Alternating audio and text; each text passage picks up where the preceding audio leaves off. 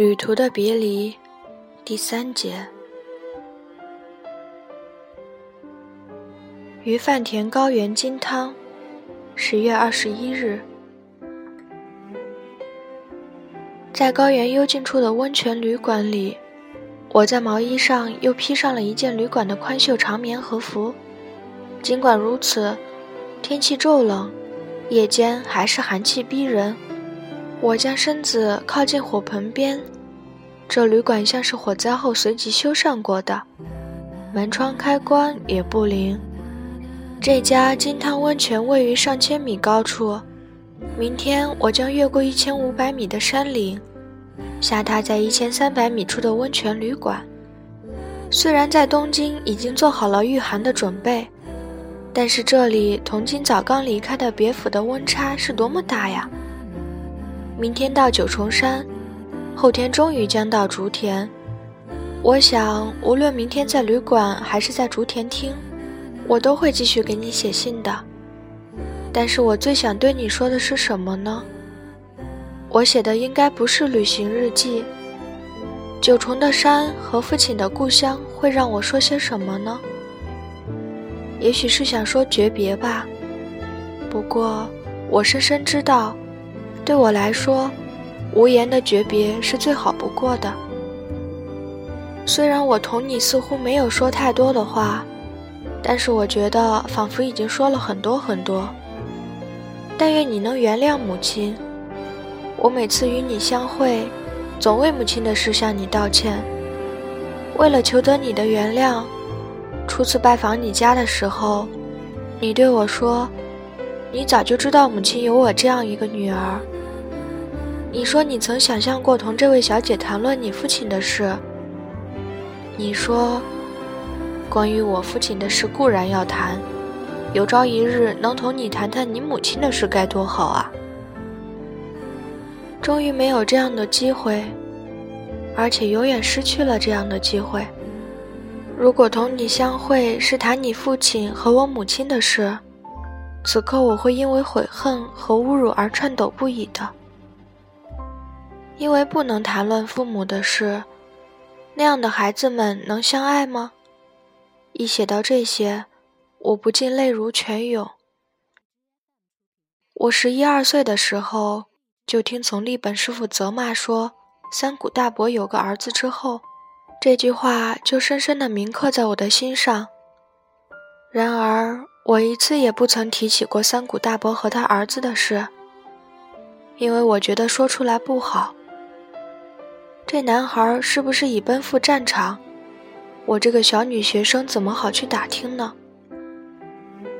空袭平壤之后，你父亲总是到我家里来。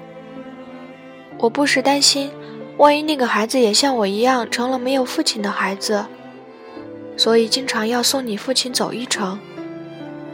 我不时地想，那孩子已经长大成人，甚至可能已经被征兵了吧。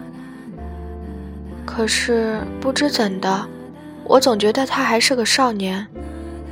大概是因为师傅第一次谈到那个孩子时，我那股难受劲儿传遍了整个身心的缘故。我母亲是个无用的人，我得出去采购。在你推我搡的粗野的乘坐火车的人群中，我发现了一个美人。我紧挨在她身旁，我们闲聊了诸如从哪儿来到哪儿去，去买什么东西之类，几乎连绅士的话题都聊到了。我是人家的妾呢，可能是听了美人坦率的话语的缘故吧。我也是妾的孩子。女学生这么一说，美人大吃一惊。是吗？不过能长这么大，太好了。他似乎误解了“妾的孩子”这句话。我只是面红耳赤，没有加以改正。他觉得我招人爱，每每约我一同去采购。我们两人也曾从他的故乡新舄县的农村运输大米，他使我难以忘怀。长这么大有什么好呢？我最终还是没能同你谈谈你父亲和我母亲的故事。传来了瀑布声，有几处温泉，人们让倾泻下来的瀑布冲打着自己的身躯，并称作挨打。据说可以起到舒筋活血的作用。人们原此而朴素地称它为金汤吧。旅馆没有设室内温泉浴室，只好走进大的公共浴场。这里是永盖山与黑岩山之间的山涧深处，仿佛夜间山中特有的凉爽空气降了下来。这里与别府的雪池地狱和海地狱那梦幻般的色彩不同。今天我观赏了山上美丽的红叶。从别府后面的城岛高原观赏游步月也很美。从丰后中村站攀登饭田高原，一路上可以欣赏酒醉溪的红叶。爬过了十三道弯，猛然回首，只见逆光使得山后和山的骤烈的颜色越发深沉，红叶更美了。从山间照射过来的夕阳。使红叶的世界显得庄严肃穆。我想，明天高原和山涧都会是大好天气的。我从遥远的山涧旅馆，遥祝你睡个好觉。我外出旅行之后，已经三天没有做梦了。从打碎至野茶碗的那天晚上起，我就住在朋友家里，待了三个月，夜夜难以成眠。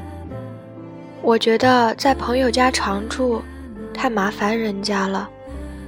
这位朋友还将我在上野公园后面租赁的房间里留下的一点行李给我取了回来。从这朋友那里听说，第二天就有人搬进公园后面的房间了。可是为什么我要悄悄地逃走呢？关于这一点，我也无法对朋友说。我顶多只能说，我爱上了不能爱的人。可是你是被爱着的吧？一般来说，被不能爱的人所爱之类的话都是假的呀，对不对？女人喜欢编造这种谎言。不过你的嘛，我就当是真的吧。从朋友的话听来，也许是这样的意思：不能爱的人。在这个世界上是绝对没有的。也许他的话是对的，比如唐使像我母亲那样打算死的话。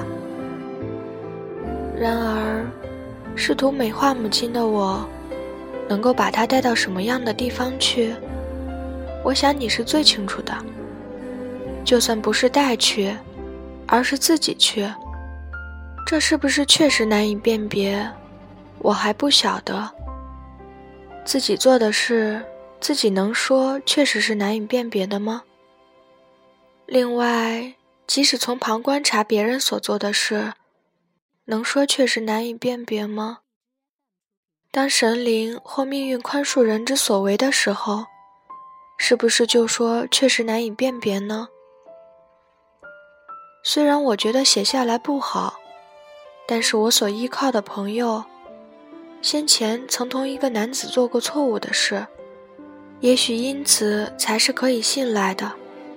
正因为这样，他很快就察知我的情况。然而，他不可能知道我已被卷入后悔的漩涡中。大概在某些地方，我也像母亲那样有点漫不经心吧。我逐渐快活起来。朋友也就同意我下次独自去旅行了。我觉得女人独自一人在旅馆歇宿，比起同母亲两人在一起或母亲辞世后一人过日子来更潇洒。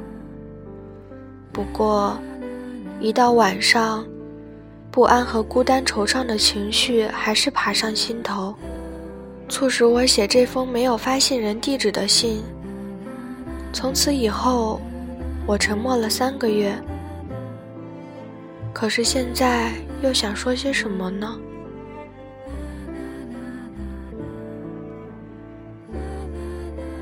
旅途的别离第三节到此结束，感谢您的收听。